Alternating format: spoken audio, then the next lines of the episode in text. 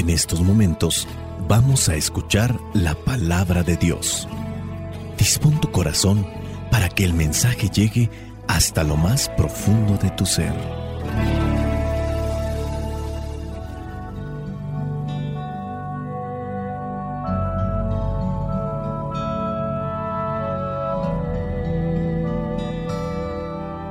Las lecturas que vamos a tratar de reflexionar corresponden a este domingo número 5 del tiempo de Cuaresma.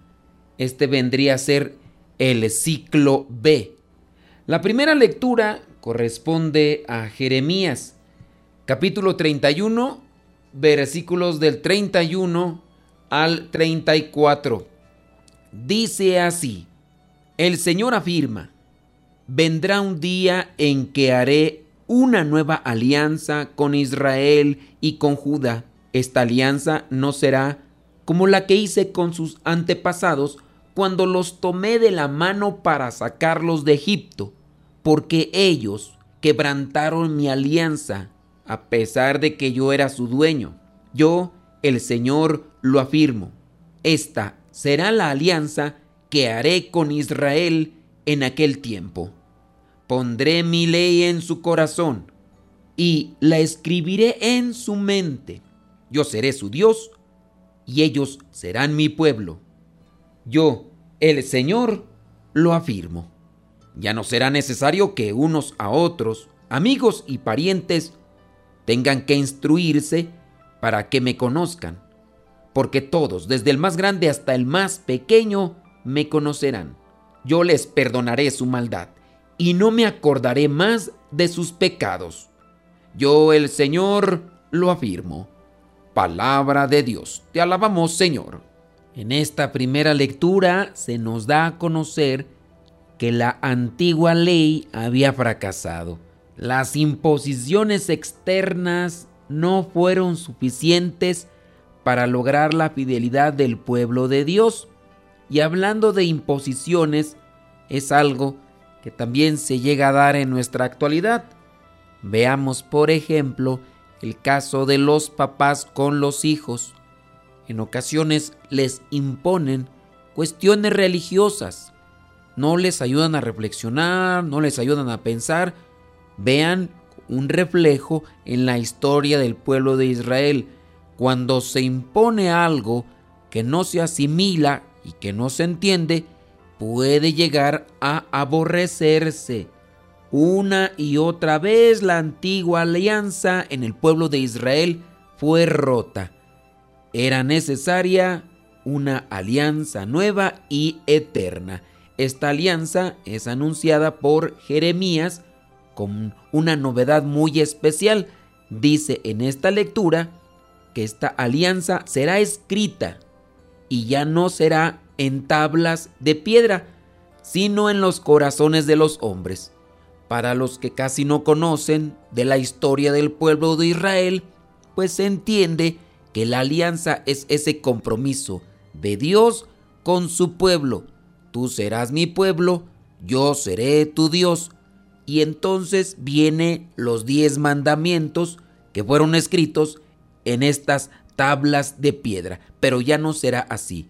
Dios mismo va a transformar los corazones de piedra en corazones de carne.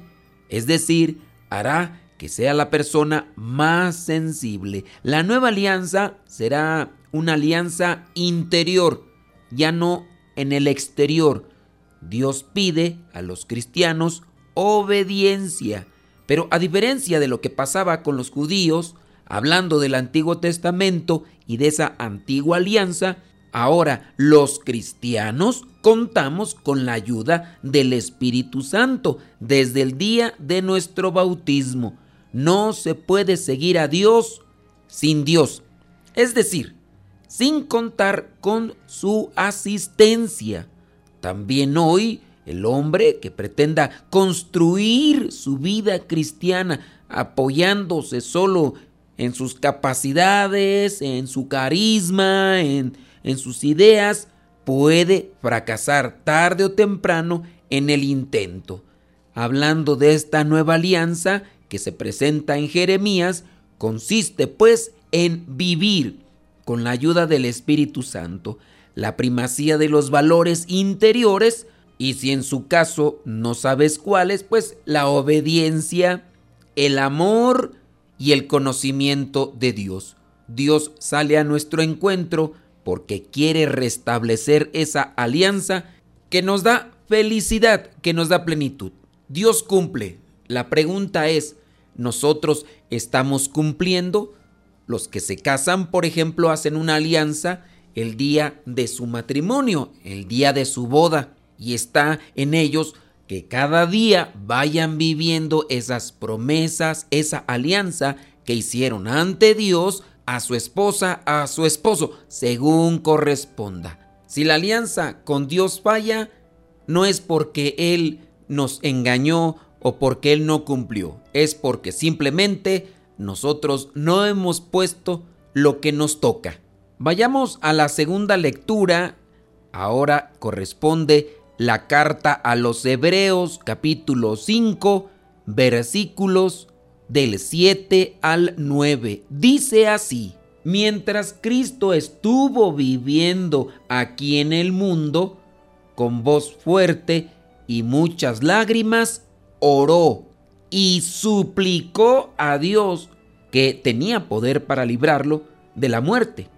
Y por su obediencia, Dios lo escuchó. Así que Cristo, a pesar de ser hijo, sufriendo, aprendió lo que es la obediencia y al perfeccionarse de esa manera, llegó a ser fuente de salvación eterna para todos los que lo obedecen y Dios lo nombró sumo sacerdote de la misma clase que Melquisedec.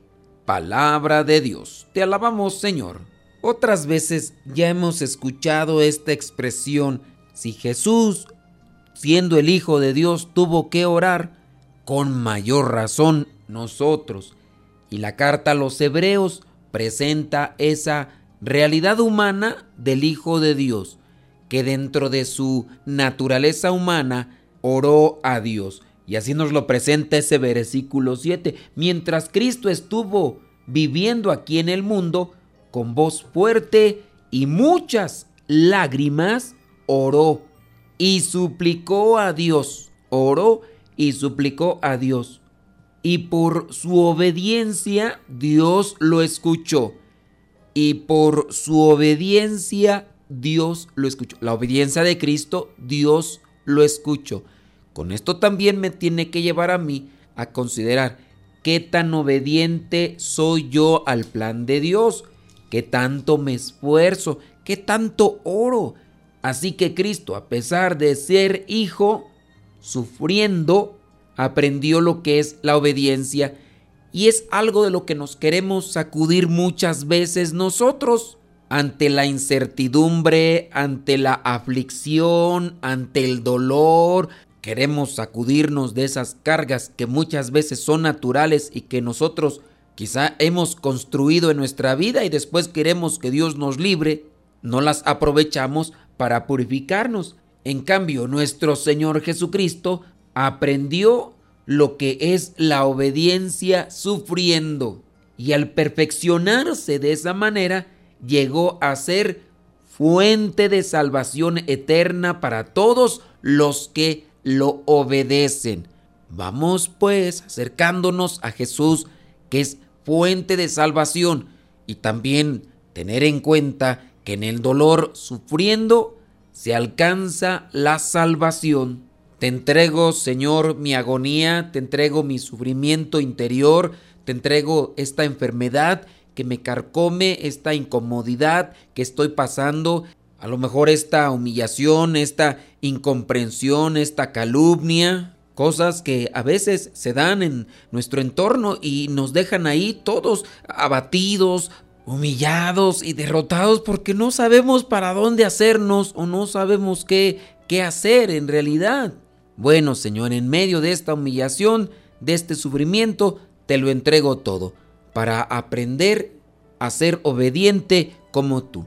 Vamos ahora a lo que es el Evangelio. Corresponde a Juan capítulo 12, versículos del 20 al 33. Dice así, entre la gente que había ido a Jerusalén a adorar durante la fiesta, había algunos griegos. Estos se acercaron a Felipe, que era de Bethsaida, un pueblo de Galilea, y le rogaron, Señor, queremos ver a Jesús. Felipe fue y se lo dijo a Andrés, y los dos fueron a contárselo a Jesús. Jesús les dijo entonces, ha llegado la hora en que el Hijo del Hombre va a ser glorificado. Les aseguro que si el grano de trigo al caer en tierra no muere, queda él solo, pero si muere, da abundante cosecha. El que ama su vida, la perderá, pero el que desprecia su vida en este mundo, la conservará para la vida eterna. Si alguno quiere servirme, que me siga, y donde yo esté, allí estará también el que me sirva. Si alguno me sirve, mi Padre lo honrará. Siento en este momento una angustia terrible. ¿Y qué voy a decir? Diré, Padre, líbrame de esta angustia, pero precisamente para esto he venido. Padre, glorifica tu nombre. Entonces se oyó una voz del cielo que decía, ya lo he glorificado, y lo voy a glorificar otra vez. La gente que estaba allí escuchando decía que había sido un trueno, pero algunos afirmaban, un ángel le ha hablado. Jesús les dijo, no fue por mí por quien se oyó esta voz, sino por ustedes. Este es el momento en que el mundo va a ser juzgado y ahora será expulsado el que manda en este mundo. Pero cuando yo sea levantado de la tierra, atraeré a todos a mí mismo. Con esto daba a entender de qué forma había de morir. Palabra de Dios. Te alabamos, Señor. En este Evangelio vemos cuando algunos griegos piden ver a Jesús. Los estudiosos de la Biblia dan a entender que Jesús entonces se da cuenta que su predicación está teniendo efecto y que en su caso ya está cercano a cumplir su misión, que ha llegado la hora de que el Hijo del Hombre sea glorificado. Ya después utilizará también Jesús estas expresiones que hemos escuchado en este canto de que si el grano no muere, no puede dar vida. Aquí también se encuentran. Si el grano de trigo al caer en tierra no muere, queda él solo. Pero si muere, da abundante cosecha. El que ama su vida, la perderá. Pero aquí hay que entender que amar su vida es aquella persona que quiere defenderse así, que tiende a ser egoísta. Eso es lo que se refiere a amar su vida. Pero el que se desprecia, el que desprecia su vida en este mundo, la conservará para la vida eterna. Esto haciendo alusión a la persecución que harán a los seguidores de Cristo, que harán al mismo Cristo. Serán amenazados de muerte, e incluso les harán esa propuesta, si ellos rechazan a Jesús, ellos salvarán su vida. Si no rechazan ser seguidores, ellos entonces perderán su vida. Pero el que desprecia su vida en este mundo, la conservará para la vida eterna. Si alguno quiere servirme, que me siga. Y para seguir a Cristo hay que renunciar a nuestros apegos, hay que renunciar a nuestro ego. Después dice, donde yo esté, allí estará también el que me sirva. Si alguno me sirve, mi Padre lo honrará. Es la disposición personal, es la disposición voluntaria de cada uno de nosotros para hacernos violencia contra la comodidad, contra el egoísmo que constantemente nos lleva a rechazar a Cristo. Rechazamos la fe, rechazamos su misericordia, rechazamos su amor, por vergüenza, por el qué dirán, porque no quiero que me señalen, porque no quiero que me anden criticando, que me anden juzgando, entonces yo mejor omito todo tipo de referencia que vaya en relación a Cristo. Bueno, ahí aman su vida, ahí aman su imagen ante los demás si no te da vergüenza de decir de Cristo ante los demás, Él tampoco se avergonzará de ti en la vida eterna. Hay cosas tan difíciles para ciertas personas donde deben de tomar una decisión importante y en base a la decisión que tomen está en juego su felicidad, su estabilidad. Hace poco platicaba con una persona, esta persona que fue engañada por su pareja. Tenía dos caminos, o perdonar o seguir siempre recriminando. Esta persona está casada y ama a su pareja. Lamentablemente a veces puede más la debilidad que el amor. Su pareja cayó, se dio cuenta del error, se arrepintió, pidió otra oportunidad. La persona que fue ofendida pidió consejo.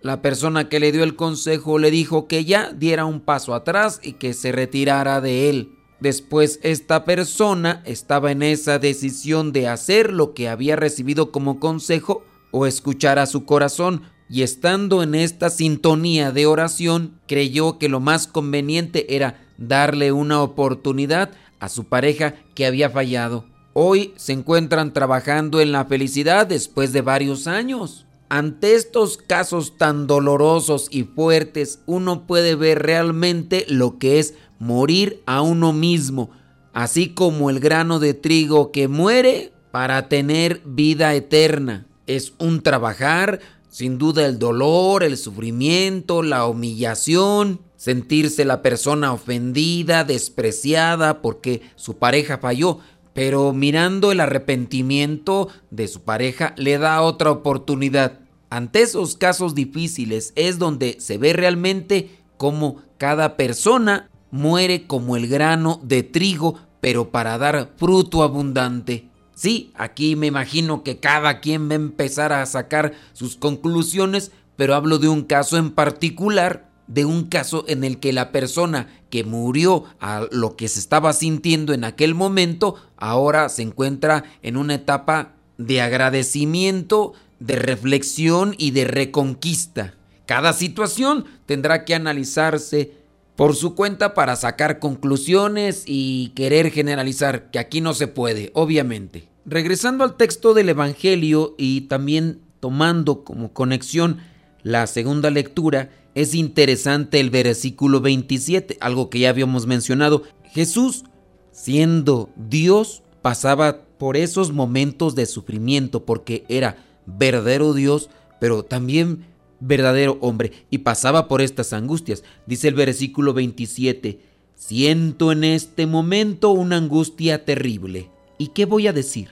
Diré, Padre, líbrame de esta angustia. Pero precisamente para esto he venido. Padre, glorifica tu nombre. La angustia acorrala la humanidad de Jesús, pero él sabe, pero él sabe que por medio de esa angustia será glorificado el nombre de Dios. Juan el Evangelista nunca ocultó la humanidad de Jesús, a pesar de que este Evangelio insiste en una dimensión divina, también ofrece estos rasgos de un hombre que está pasando por un momento difícil. Los momentos críticos que van llegando lo hacen sufrir. Con esto comprobamos que no fue uno que fingió ser hombre, sino que como hombre afrontó todo Tenía sueño porque estaba cansado y se dormía. Tenía hambre y pedía algo de comer. Jesús muestra este lado humano, el lado débil, pero con ello también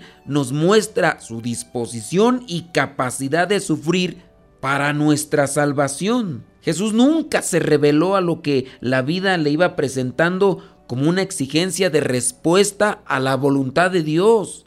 Y este tipo de relatos son el modelo del cristiano, lo que debemos de tomar en cuenta que aún siendo el Hijo de Dios y teniendo la potestad para poderse sacudir de aquel sufrimiento, de aquella angustia, no lo hizo, porque sabía que por medio de ello glorificaba a su Padre siendo obediente y nos enseña con ello el camino de la salvación. Entonces yo entiendo que cuando el cristiano debe afrontar el sufrimiento, debe encontrarse también con el ejemplo de Cristo, que es una fuente de consolación y también un medio de purificación. El camino del sufrimiento es un camino de redención. Hoy podemos pues acercarnos a Jesús como estos dos griegos que se acercaron porque querían mirar a Jesús y podemos decirle, yo quiero verte Señor, quiero que escribas en mi corazón tu ley,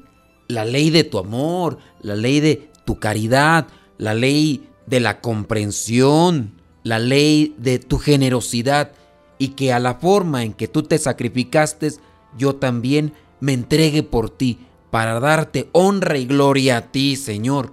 Y con eso ayudar a aquellos que caminan a mi lado y que todavía no te conocen ni han experimentado tu amor. Ayúdanos, Señor, a ser como ese grano de trigo que muere, pero muere para dar fruto abundante. Morir a nuestros egoísmos, morir a nuestro enojo, a nuestro resentimiento, a nuestro orgullo, a nuestra soberbia a nuestras envidias y a todo aquello que me aleja y me distancia de ti. Dame, Señor, esa fortaleza para tomar decisiones tajantes en mi vida y cada día asemejar mi corazón a tu corazón amoroso y misericordioso. Soy el Padre Modesto Lule de los misioneros servidores de la palabra. La bendición de Dios Todopoderoso, Padre, Hijo y Espíritu Santo, descienda sobre cada uno de ustedes y les acompañe siempre. Vayamos a vivir la palabra. Lámpara es tu palabra para mis pasos, luz en mi sendero. Lámpara es tu palabra para mis pasos, luz en mi sendero. Luz, tu palabra es la luz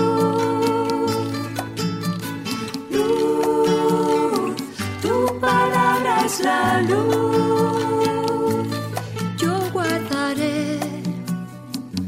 Justos mandamientos. Señor, dame vida según tu promesa. Lámpara es tu palabra para mis pasos, luz en mi sendero. Lámpara es tu palabra para mis luz en mi sendero. Palabra es la luz. Luz, tu palabra es la luz. Mi vida, Señor, está siempre en peligro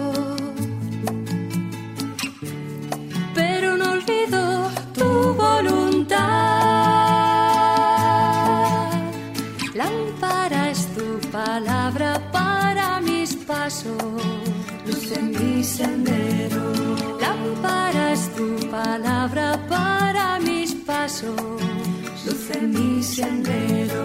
Luz, tu palabra es la luz. Luz, tu palabra es la luz.